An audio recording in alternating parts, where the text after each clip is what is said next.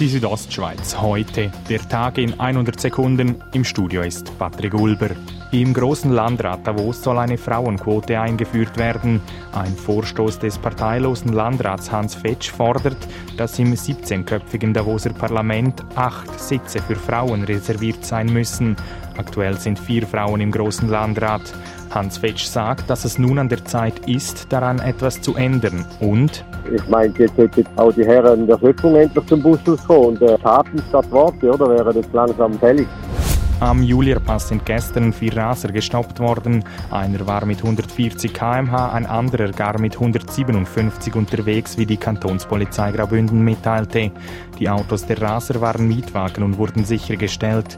Die vier Lenker, zwei Koreaner, ein Libanese und ein Indonesier, mussten ein Depot von je 6000 Franken hinterlegen. Die Führerausweise wurden ihnen abgenommen. Gestern Nachmittag ist ein Mann am Bernina Pass von einer Kuh angegriffen worden. Wie die Kantonspolizei Graubünden mitteilte, durchquerte der 55-Jährige zusammen mit seiner Ehefrau eine abgezäunte Weide einer Mutterkuhherde. Dabei griff eine Mutterkuh den Wanderer an und ließ erst von ihm ab, als ein anderer Mann die Kuh vertrieb. Der Italiener wurde mit schweren Kopfverletzungen ins Spital gebracht.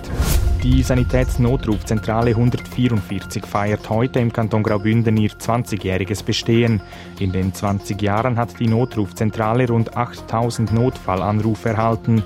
Dazu Sergio Calabresi, Leiter der Sanitätsnotrufzentrale. Pro Jahr sind das zwischen 39.000 und 40.000 Anrufe, die reinkommen, auf verschiedene Linien natürlich. Aus der Notrufzentrale in Chur werden die verschiedenen Dienste wie Rettungssanitäter, Rega oder lokale Ärzte disponiert die Südostschweiz heute.